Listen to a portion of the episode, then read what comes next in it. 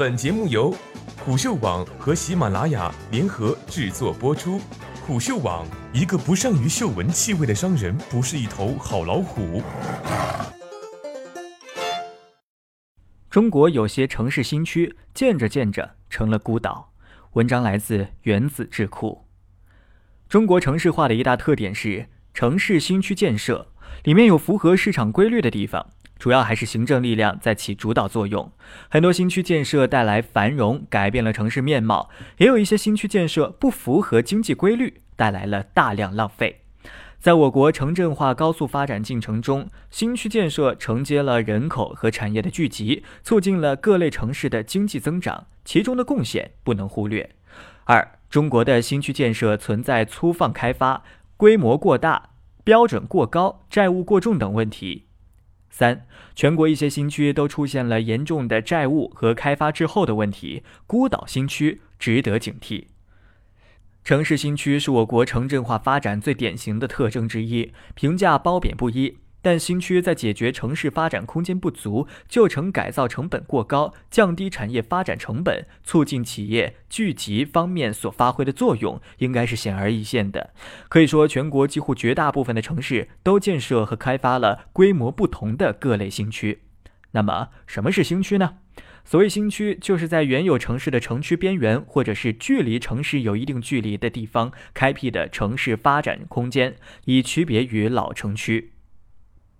中国城镇化发展需要新区建设。从一九九六年到二零一八年，我国城镇常住人口从三点七亿发展到八点三亿，新增城镇人口四点六亿。如果没有城镇各类新区，仅靠原有的老城和旧城，无法容纳如此巨量的城镇人口。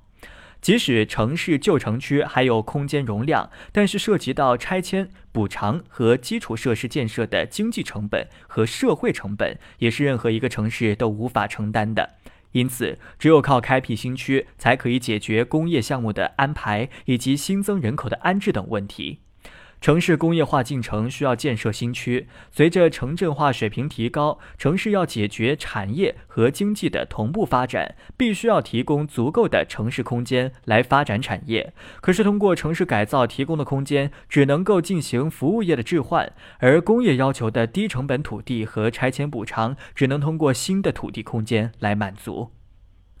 虽然管理的人口和项目与同级别的行政区几乎同样，但是机构和人员相比之下要少很多，这也是新区运转效率较高的原因。为了同其他城市的新区竞争，各地在新区制定的招商引资政策也是穷尽招数，以最大的可能让利给企业。为了满足企业入驻的要求，甚至不惜血本，牺牲发展的预期。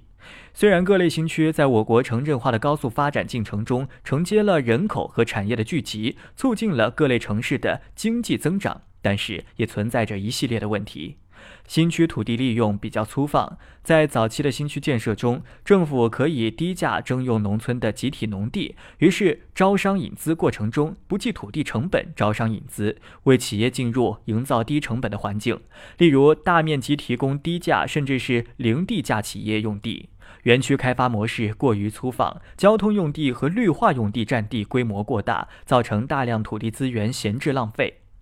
工业新区逐渐演变成了房地产开发区。在我国新区开发模式中，要实现征地拆迁补偿和搞好基础设施建设，仅靠财政资金无法填补巨大的经济漏洞，只能通过开发房地产征收土地出让金的模式才可以实现。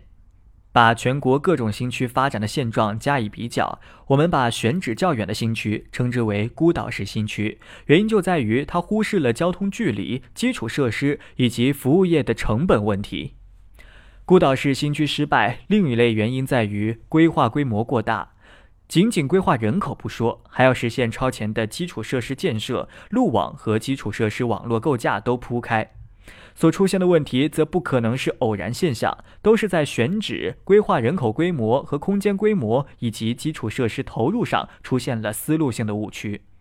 重新认识新区，要遵循市场和经济的发展规律。我们可以把新区成功经验作为参照依据。如果依托主城区周边的中小城市和小城镇，分散建设产业空间和居住空间，通过不同规模的城镇体系来疏解功能和承载产业，是不是更符合未来的现实呢？